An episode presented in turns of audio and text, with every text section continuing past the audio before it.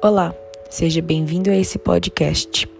Hoje iremos falar sobre o Ictis, o símbolo religioso, e vamos discutir sobre seu significado e história. Durante os três primeiros séculos do cristianismo, as perseguições às pessoas adeptas a essa religião eram brutais, obrigando assim os fiéis a praticarem a sua fé quase clandestinamente.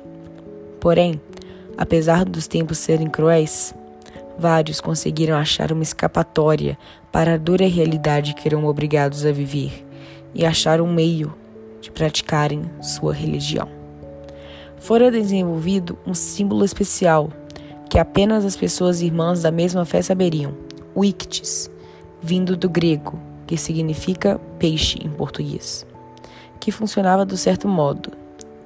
Caso houvesse desconfiança em relação à religião da pessoa, era desenhado uma meia lua no chão.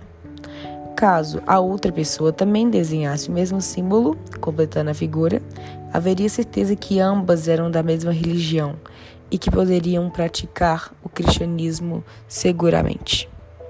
Esse símbolo pode indicar a união e o fortalecimento que o cristianismo trouxe para as pessoas. Muito obrigada por escutar esse podcast e até a próxima.